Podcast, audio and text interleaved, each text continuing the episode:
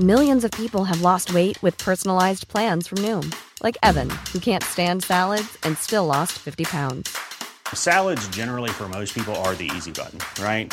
For me, that wasn't an option. I never really was a salad guy. That's just not who I am. But Noom worked for me. Get your personalized plan today at Noom.com. Real Noom user compensated to provide their story. In four weeks, the typical Noom user can expect to lose one to two pounds per week. Individual results may vary. Heraldo Radio. El dedo en la llaga. Había una vez un mundo en el que nadie creía. Un país de historias inexplicables. Una nación con personajes asombrosos. Santo Tomás tenía razón. Hay que ver para creer. El México increíble. Las verdades que duelen. La voz de los que callan. El dedo en la llaga. Infórmate, diviértete, enójate y vuelve a empezar. El Heraldo Radio presenta El Dedo en la Llaga con Adriana Delgado. Tú me dejaste de querer cuando menos lo esperaba. Cuando más te quería, se te fueron las ganas.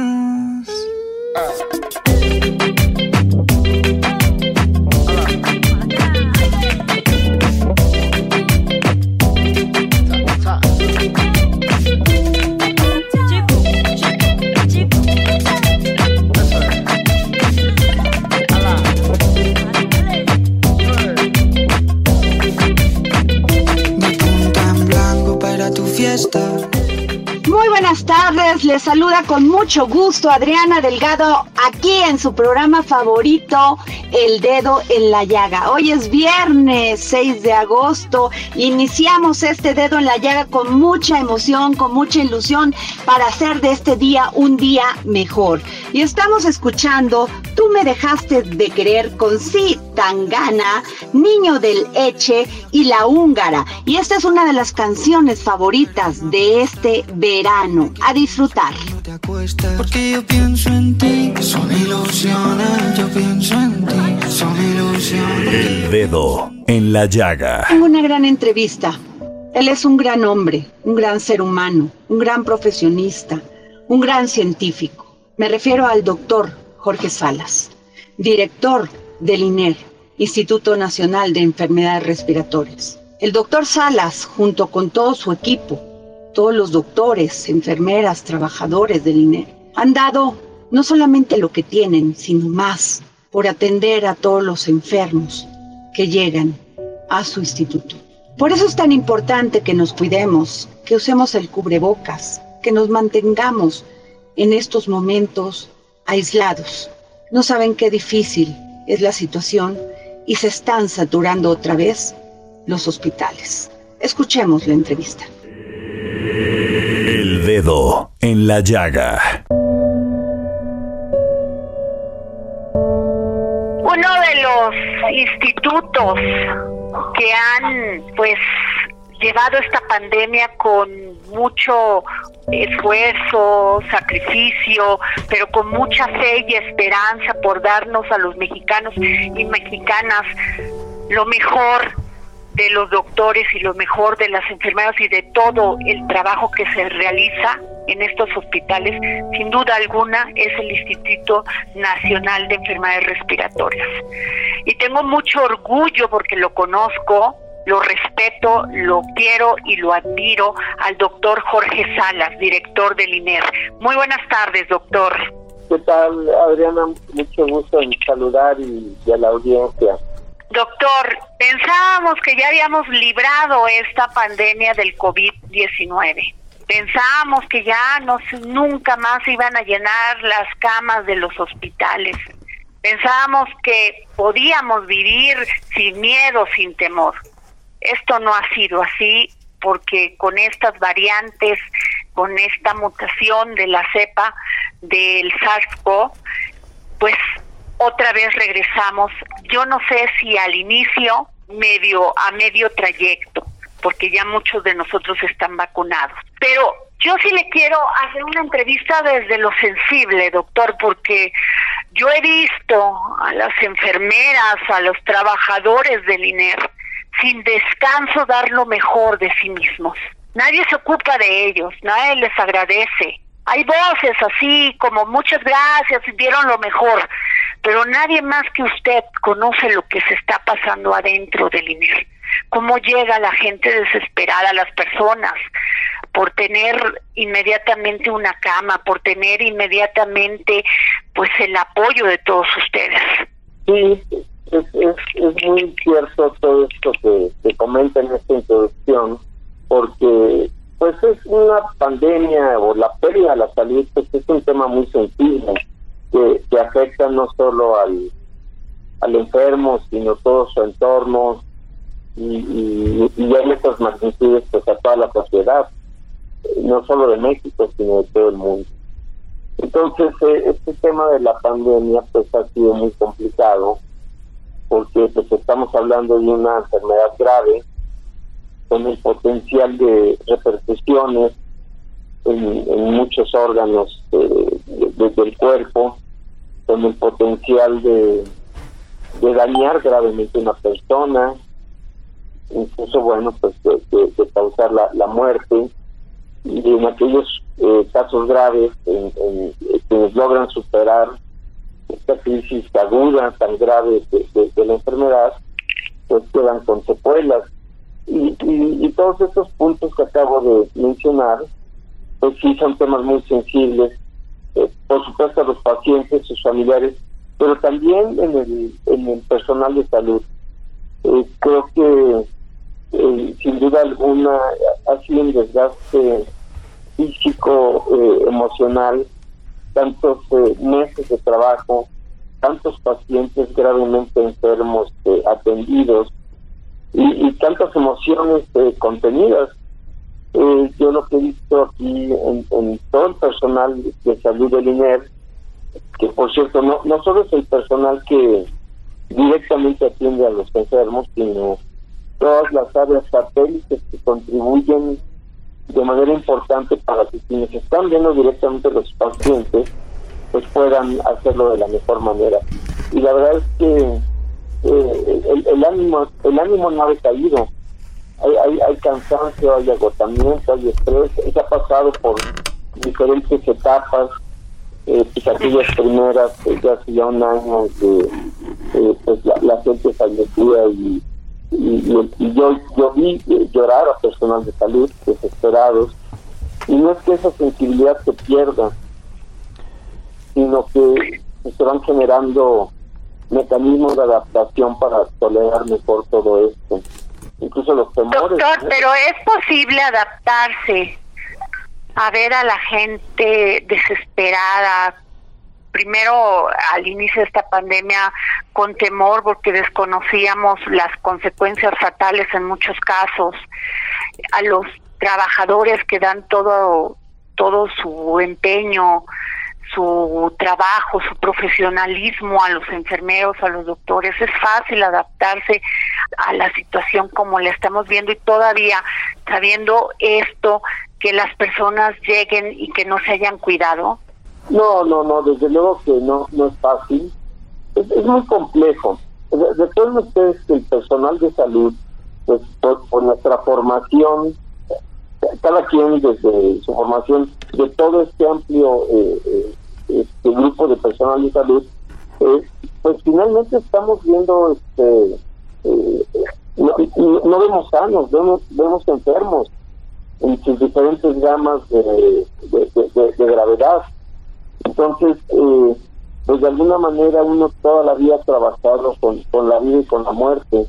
Y si bien es algo que uno no, este, no, no se sustrae de las emociones, como cualquier persona, pues sí aprende uno a entender que esto es parte del trabajo y, que siempre hay que tener la mejor eh, disposición y la mejor cara posible para atender incluso a los familiares en los momentos más complicados.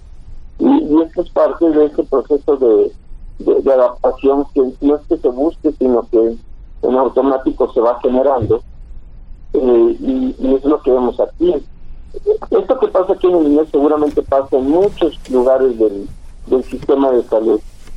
pero el, ánimo no, no decae, la gente sigue, sigue atendiendo casos muy graves, sigue atendiendo a sus familiares con informes y, con pues incluso hasta herramientas para atender los problemas de salud mental, estas emociones que se generan con situaciones tan graves.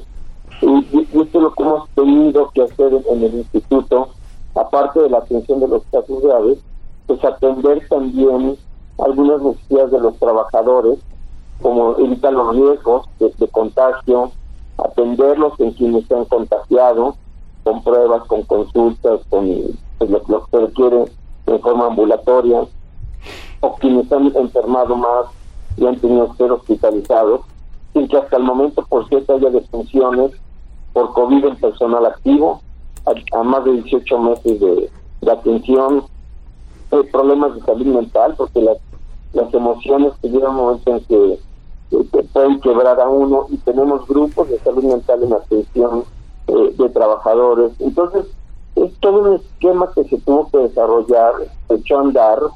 Eh, no tengo duda en decir lo que se ha hecho bien, y, pues nos tenemos que mantener así el tiempo que dure y que la gente nos necesite eh, por el problema de esta pandemia.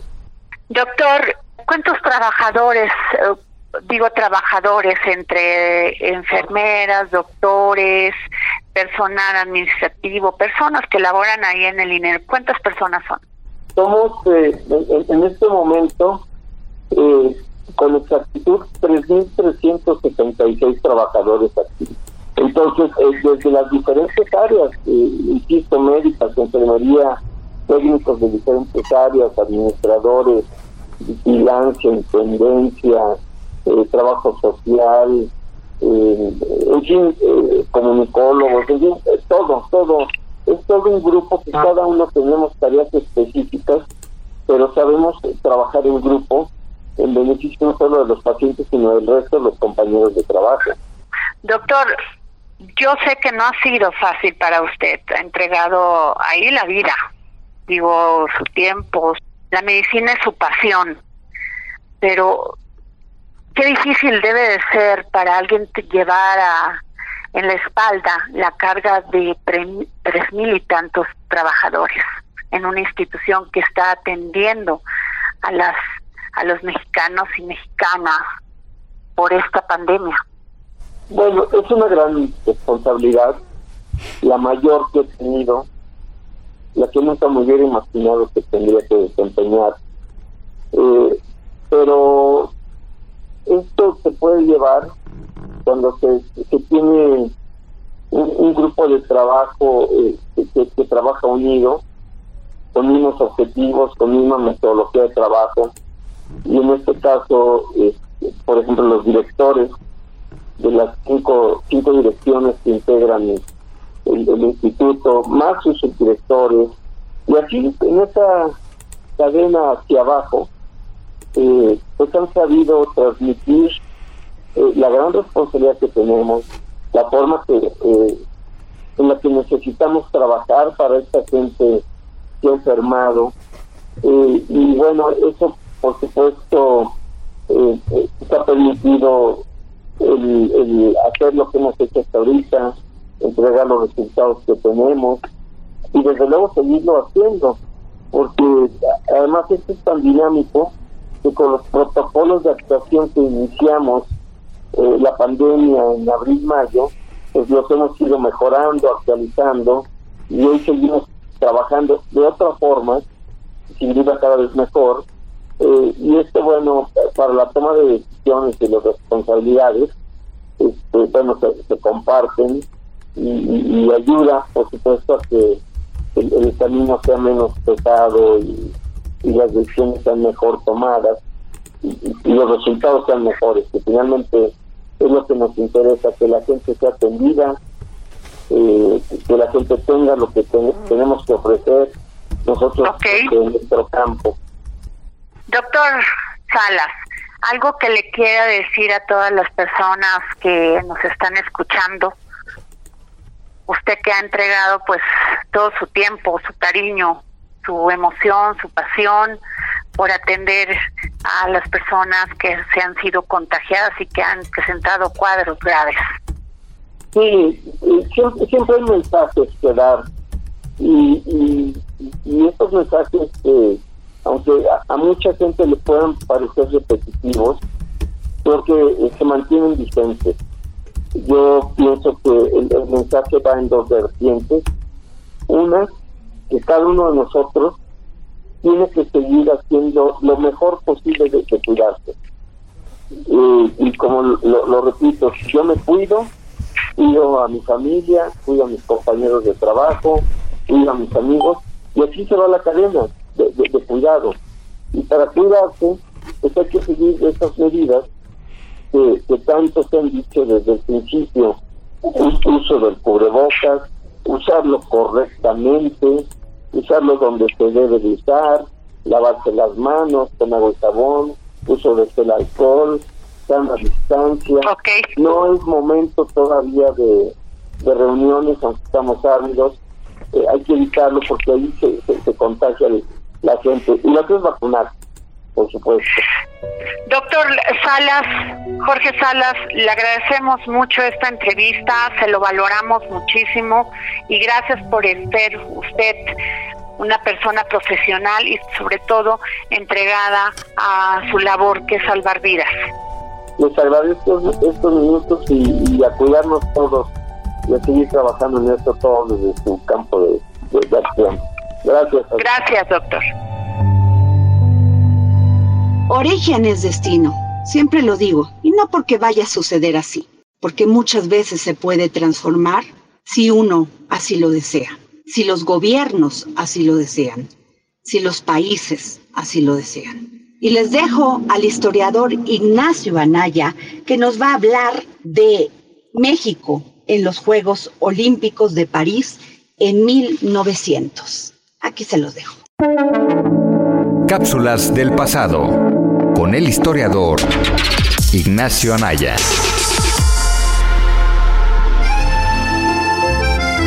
Hola Adriana, hola amigos del dedo en la llaga, soy Ignacio Anaya y esta es mi cápsula del pasado para el día de hoy. Ahora que estamos próximos al cierre de los Juegos Olímpicos, me gustaría platicarles sobre lo que fueron las Olimpiadas de París en 1900. ¿Qué tienen de importante estas Olimpiadas? Bueno, su importancia para nosotros radica en que fueron los primeros Juegos Olímpicos donde participó México. Y esta es su historia. En ese entonces, como suele pasar, las Olimpiadas eran diferentes a como las conocemos actualmente. Marcaban el inicio de los Juegos Olímpicos modernos, ya que apenas eran los segundos en celebrarse desde que se tomó la decisión de organizar una versión moderna de las antiguas Olimpiadas. Para empezar, duraban más, ya que las de París comenzaron en mayo y terminaron hasta octubre.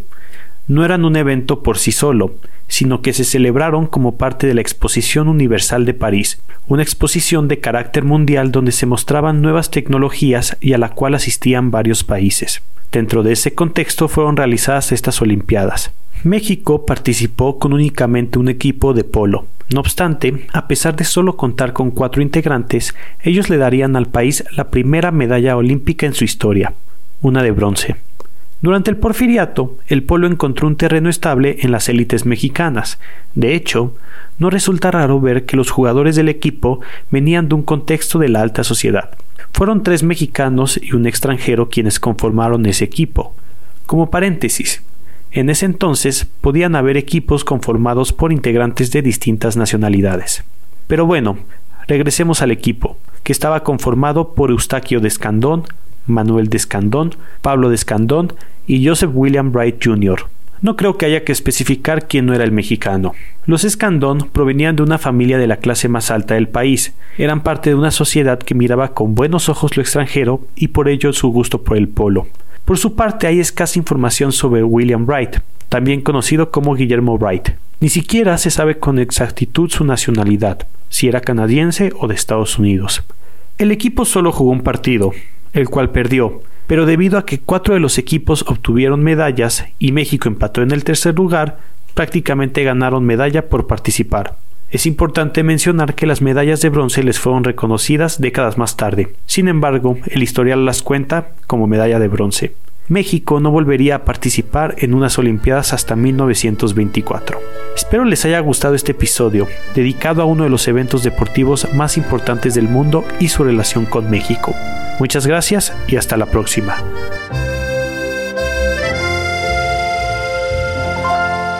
Como todos los viernes nos deleitamos escuchando a Hernán Melana desde Argentina y hoy nos va a hablar del arte de amar. Filosofía, psicología, historias con Hernán Melana. Hola Adriana y equipo del Dedo en la Llaga Hoy quería hablar con ustedes acerca de el arte de amar, que es una teoría que desarrolló el psicólogo Eric Fromm. Y Fromm va a plantear al amor como un problema, un problema que surge de tres confusiones. La primera confusión se basa en que creemos que el amor consiste fundamentalmente en ser amados y no en amar. Es decir, no en la propia capacidad de amar, sino en cómo lograr que se nos ame, cómo ser dignos de amor. La segunda premisa equivocada, nos dice Fromm, es la suposición de que el amor es un objeto y no una facultad.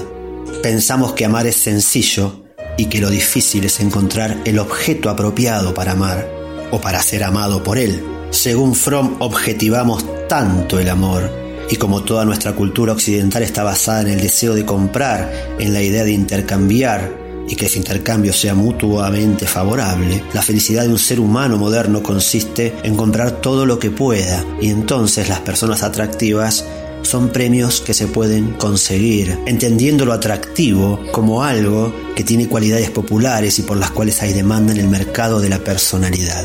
El tercer error, dirá Fromm, es el que sucede cuando las personas desconocidas se sienten cercanas unas a otras luego de algún tipo de estímulo. Es decir, cuando sucede el milagro de la atracción, el milagro de sentirse apasionado el uno por el otro. Y dice luego que esas personas se conocen bien, ese milagro empieza a mermar y se vuelve cotidiano. Lo que es cotidiano deja de ser milagroso. Por lo tanto, esa intensidad disminuye. Pero esa intensidad, ese apasionamiento que las personas vieron y consideraron como la prueba del amor, ese estar locos el uno por el otro, no eran otra cosa, dirá Fromm, que la muestra del grado de su soledad anterior a ese encuentro. Y él dice, para superar el fracaso del amor, debemos examinar las causas del fracaso y estudiar el significado real del amor. Y dirá que el primer paso es tomar conciencia de que el amor es un arte, tal como vivir es un arte. Y ese arte debe ser dominado como es dominada la música, como es dominada la medicina, como es dominable el amor. Pero hay un paso más, debemos querer, debemos anhelar, profundizar en el amor.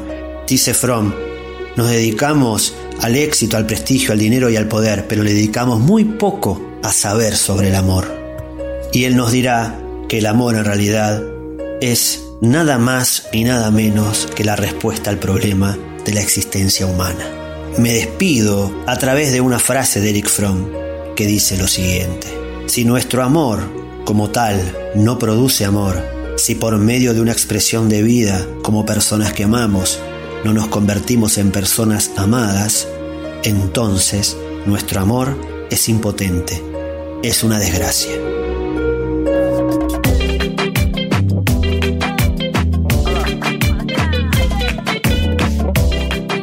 Nos vamos a una pausa y regresamos aquí al dedo en la llaga. Yo soy Adriana Delgado Ruiz, me encuentra en arroba Adri Delgado Ruiz. Regresamos.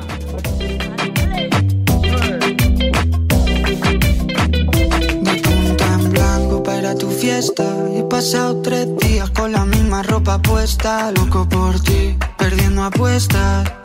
Dime en quién piensas cuando te acuestas. Porque yo pienso en ti. Son ilusiones, yo pienso en ti. Son ilusiones. Porque yo pienso en ti. Son ilusiones, yo pienso en ti. Son ilusiones. Tú me dejaste de querer cuando te necesitaba. Cuando más falta ti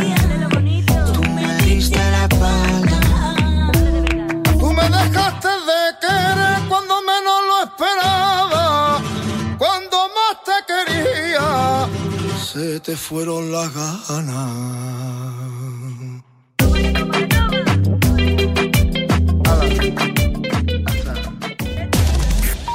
Sigue a Adriana Delgado en su cuenta de Twitter arroba Adri Delgado Ruiz. Además, te invitamos a enviar tus opiniones y comentarios en texto o por mensaje de audio a través de WhatsApp al 55 2544 3334. Y si quieres escuchar El Dedo en la Llaga de El Heraldo Radio, en cualquier momento y donde quiera que te encuentres, descarga el podcast disponible en Spotify y iTunes. Heraldo Radio. Heraldo Radio. Sigue a Adriana Delgado en su cuenta de Twitter en arroba Adri Delgado Ruiz. Y envíanos tus comentarios vía WhatsApp al 55 25 44 33 34 o 55 25 02 21 04.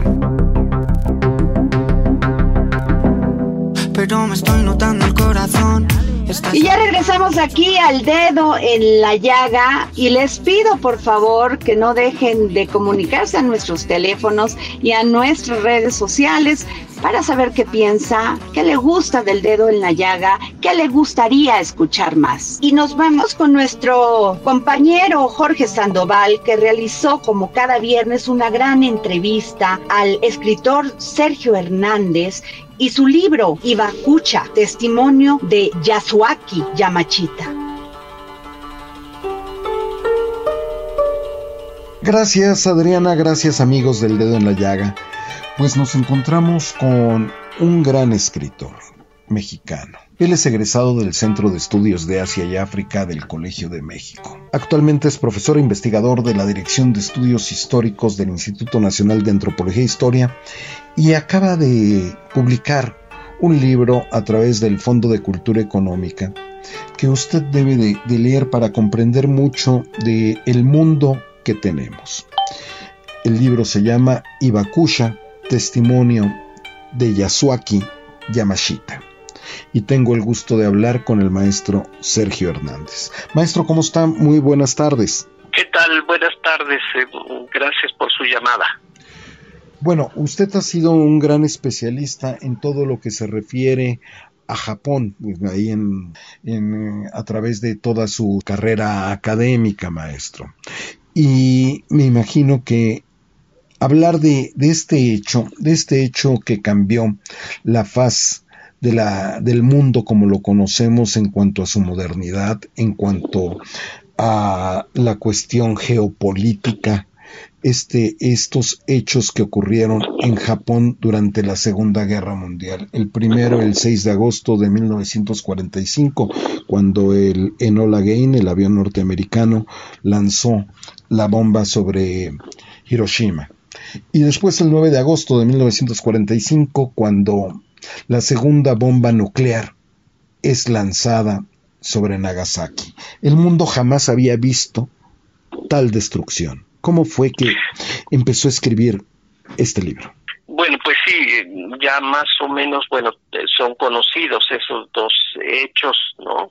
La bomba atómica pues transformó la, la visión de la misma humanidad porque se vio claramente que eh, pues el mundo podía desaparecer en unos segundos, ¿no? Con esta magnitud de esta nueva arma que ni los mismos norteamericanos sabían cuál cuáles serían sus consecuencias y hasta dónde podía causar un daño y bueno, pues ese fue eh, primero el interés, ¿no? Yo que eh, soy especialista en el estudio de Japón, pues bueno, lo de la bomba atómica me, ha impactado, pero también básicamente me impactó conocer a los sobrevivientes de la bomba, como es el caso de Yasuaki Yamashita.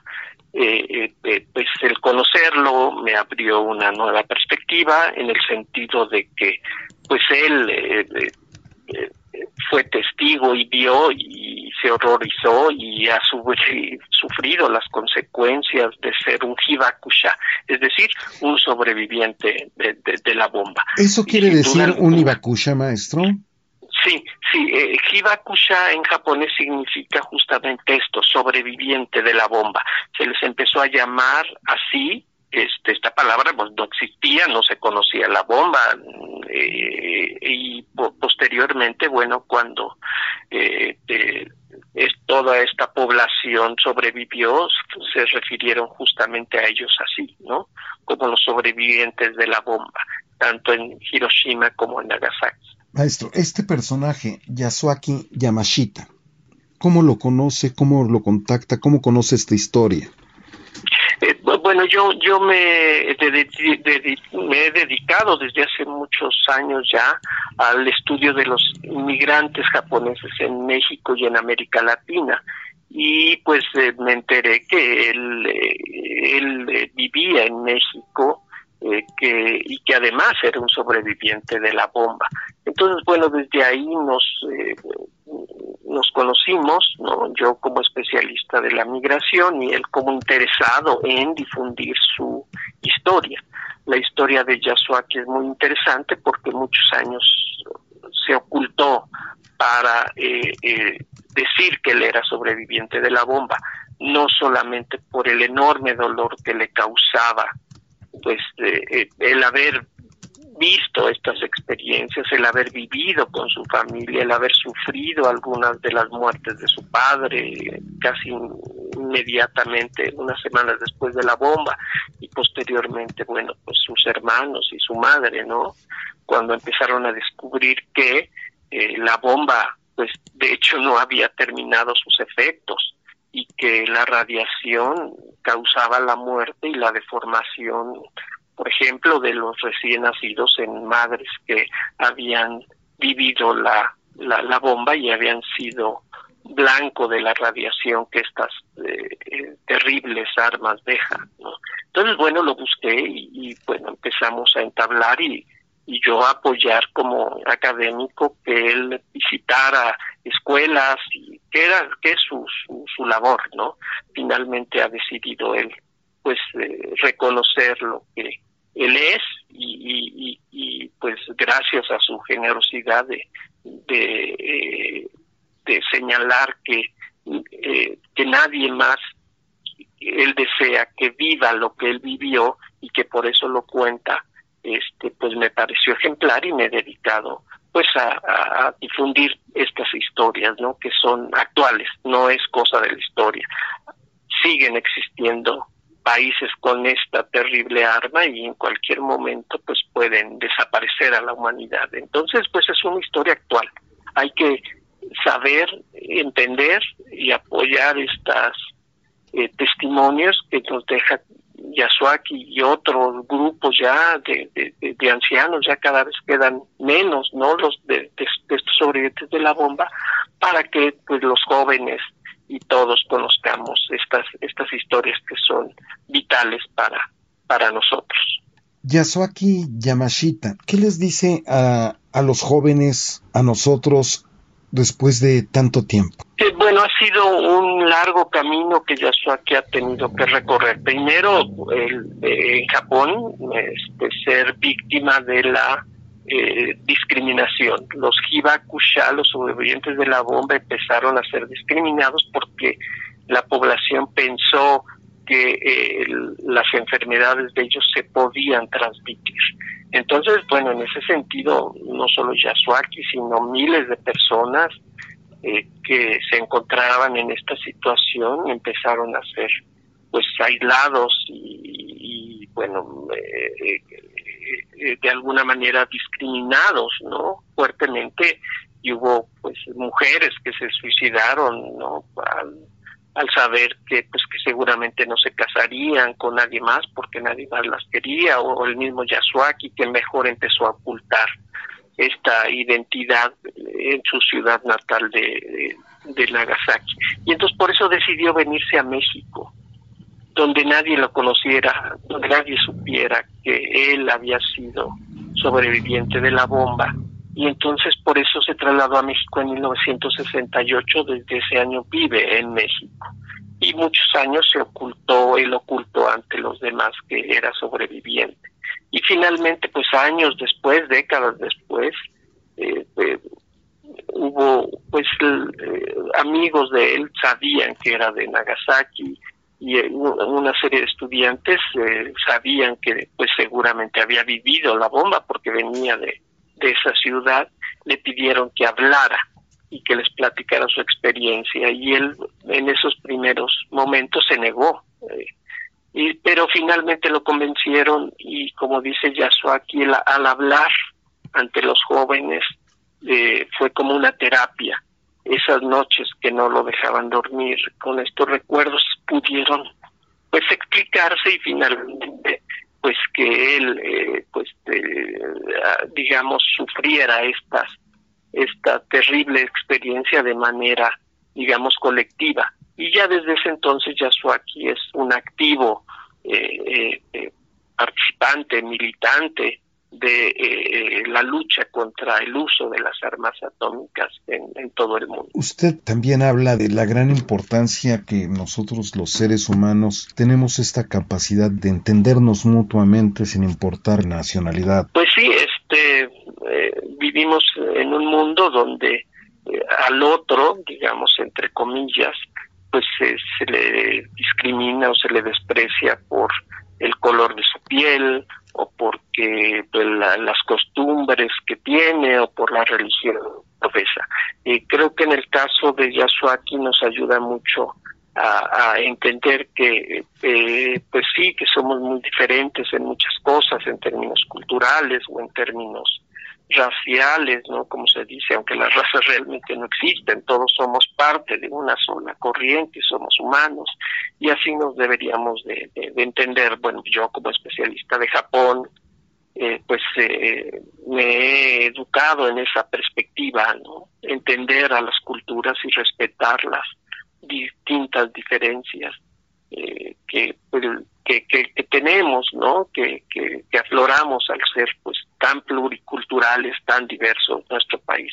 Pues no solamente llega a, discriminar a otros a otras culturas, sino eh, eh de, de, otros países, sino a discriminar a sus propios eh, pobladores al ser indígenas o al ser distintos a uno, ¿no? Entonces creo que esta experiencia nos debe de, de, ayudar a profundizar estos valores universales y esta diversidad de culturas de las cuales pues todos somos fruto, ¿no? Es muy importante lo que dice maestro Sergio Hernández, porque pues como usted te narra, hay más de 16 mil bombas que tienen en sus manos pocos países como Estados Unidos, Rusia, Gran Bretaña, Francia, China, India, Pakistán, Israel y Norcorea. Y el riesgo latente que está que nosotros mismos podamos destruir nuestro planeta. Sí, es una es una espada de Damocles que, que, tenemos sobre nuestras cabezas. Eh, la energía atómica, eh, inclusive en términos pacíficos es un gran riesgo, como se demostró con el accidente en Japón de las eh, de las eh, nucleoeléctricas en ese país después del tsunami y terremoto. Eh, entonces, eh, pues, y, con respecto a las bombas atómicas, con una sola de ellas destruiría nuestro nuestro planeta. Entonces, creo que el ejemplo que nos da Yasuaki de él desde su trinchera, ¿no? Al explicarnos esto, nos debe de, de, hacer pensar, de eh, buscar que las armas atómicas deben desaparecer de la de la faz de la Tierra. Entonces, es realmente un ejemplo que eh, Yasuaki a sus 82 años, ya va a cumplir 83, pues nos muestre ese coraje y esa disposición y pues su, su idea de platicarnos para que seamos digamos una correa para que disfrutemos esta experiencia de él y seamos conscientes del gran riesgo que corre eh, la humanidad con este tipo de armas. Maestro Sergio Hernández, a nombre del Dedo en la Llaga y de Adriana Delgado, le agradecemos mucho que nos haya dado esta entrevista.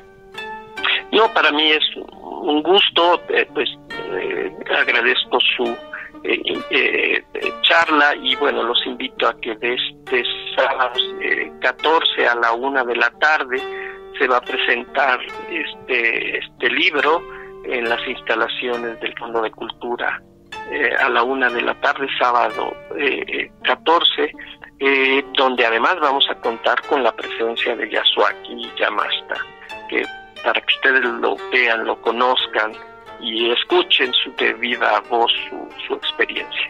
Muchísimas gracias, maestro Sergio Hernández. El dedo en la llaga. Y hoy tenemos una entrevista exclusiva con Jaime Camil, realizada por nuestro querido amigo y compañero Gonzalo Lira, experto en cine, que nos va a hablar de su nueva serie que se transmitirá por una plataforma digital. Es tiempo del séptimo arte, películas, cortometrajes, series, documentales y excelente música con Gonzalo Lira.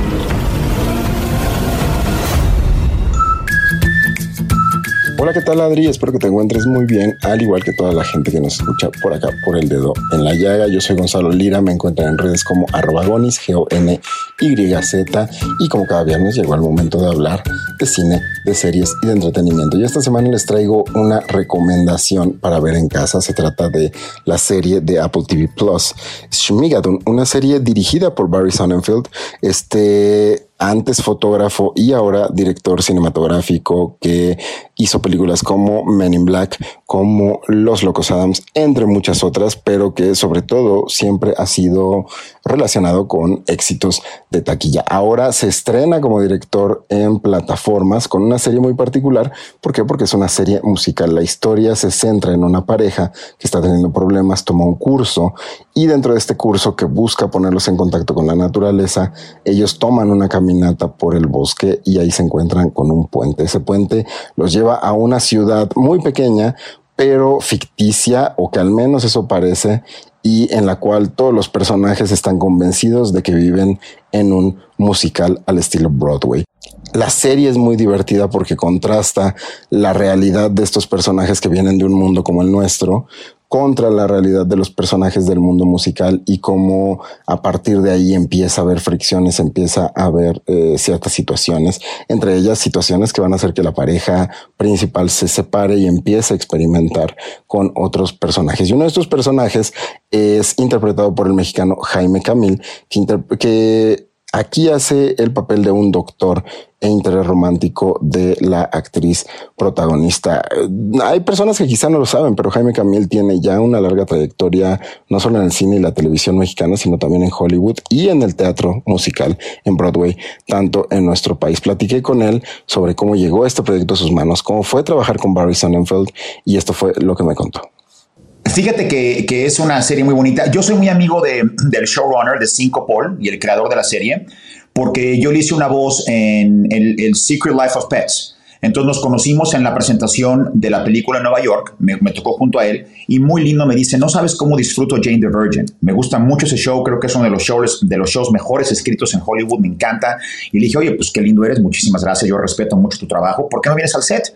Y, entonces vino al set un par de veces, le presenté a Jenny Ehrman, la showrunner de, Jane the Virgin, se hicieron una, hizo una buena amistad con él y pues eh, muy amablemente siempre me tuvo en mente para el personaje de Doug López.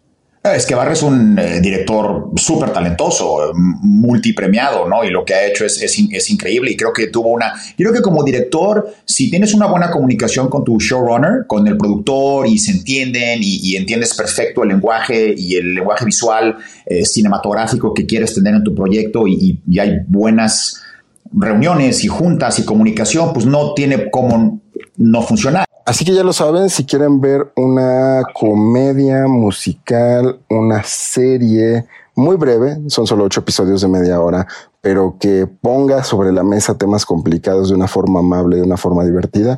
Shimigadon es mi recomendación de esta semana, la encuentran en Apple TV Plus.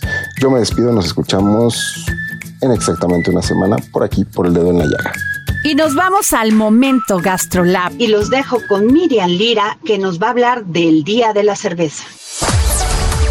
Vanguardia culinaria, tendencias gastronómicas, recomendaciones, restaurantes, entrevistas. El ingrediente secreto eres tú. GastroLab. Con Miriam Lira, en el dedo en la llaga.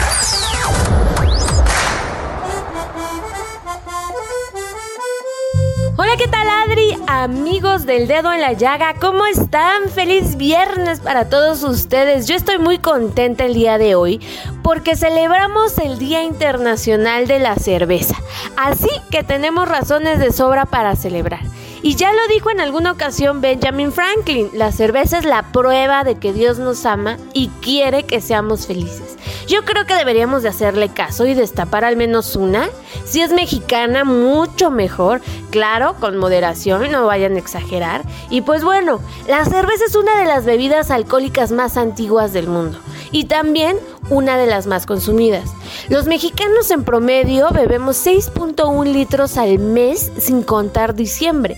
En esa temporada nos aventamos hasta 8. ¿Cómo la ven? ¿Les hacen sentido esas cifras? Además, en México nos gustan más las cervezas claras. El 91% de las personas las prefiere sobre las oscuras. Y bueno, Monterrey es la ciudad del país que más toma chela. Qué bárbaros, ¿eh? ¿Quién viera los regios? Y bueno, les voy a contar un poquito de historia. Fíjense que la cerveza llegó a nuestro país en 1542 gracias a que uno de los emisarios de Hernán Cortés le pidió al emperador Carlos V permiso para abrir una fábrica de cerveza en el Nuevo Mundo.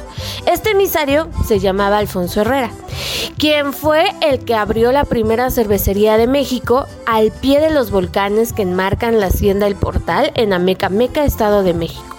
Al principio no fue muy popular, ya que nosotros éramos hijos del maguey y el pulque en ese entonces era el rey, pero poco a poco fue tomando fama y se convirtió en la bebida más popular de todo el país. Una de las primeras cervecerías se estableció en la calle de Revillagigedo, aquí en la Ciudad de México. Otra se instaló en el ex convento de San Agustín, en Isabel la Católica y República del Salvador, y una más en el Hospicio de los Pobres, ahí en Valderas y en Juárez. La mayoría de estas cervecerías quebró porque en México no había lúpulo, que es uno de los secretos de la cerveza, y había que importarlo de Europa. Y tampoco había cebada, que en su mayoría venía de Estados Unidos. Así que no hubo más remedio de que en México se comenzara a cultivar estos ingredientes.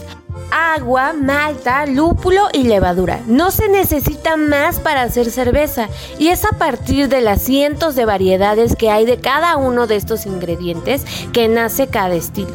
La cerveza se divide en tres grandes familias de acuerdo a su fermentación. Ale, que son las que se fermentan a alta temperatura, entre 15 y 25 grados. Las lager, que fermentan a baja temperatura, entre 4 y 9.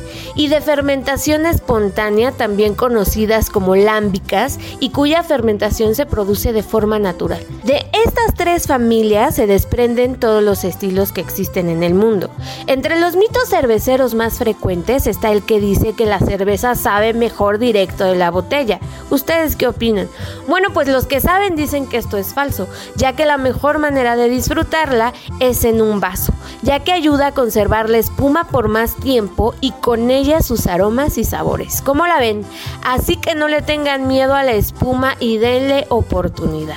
Para más información, nosotros los esperamos en gastrolabweb.com. Ahí pueden encontrar más notas sobre la cerveza.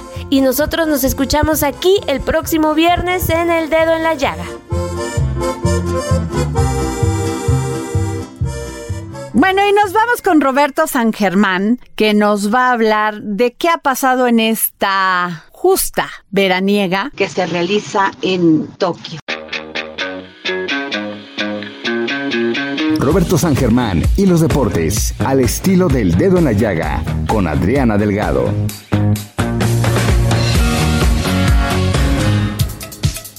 Buenas tardes Adriana, ya estamos aquí con información deportiva de este fin de semana y pues bueno, llegó otra medalla y de bronce. Ya nos estamos acostumbrando en estos juegos o nos acostumbramos porque México consiguió esta medalla en el fútbol varonil tras vencer por 3 a 1 a Japón.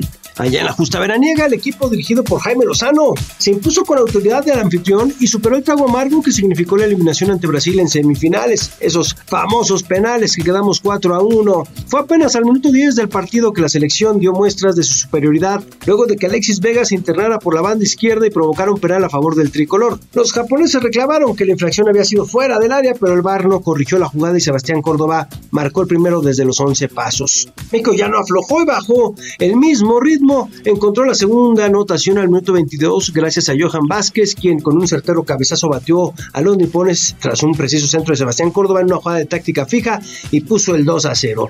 Los dos goles tempraneros fueron una losa muy grande de la que Japón ya no pudo levantarse y el segundo tiempo resultó un mero trámite para la selección mexicana, combinado que encontró el tercer gol al minuto 60 gracias a Alexis Vega. El delantero sentenció el juego con un gran remate de cabeza nuevamente a pase de Córdoba, que firmó su mejor juego allá en Japón. Esto es lo que ha pasado, o lo más importante, allá en la justa veraniega. Gracias Adriana, que tengas muy buen fin de semana. Yo soy Roberto San Germán. Fue todo aquí en el dedo en la llaga. Le agradezco a Jorge Sandoval, a Javi por apoyarnos en la transmisión, producción de este programa, a todos ustedes por escucharnos y como siempre les digo, gracias por permitirnos entrar en su corazón. Tenga usted un buen fin de semana. El dedo en la llaga. Heraldo Radio.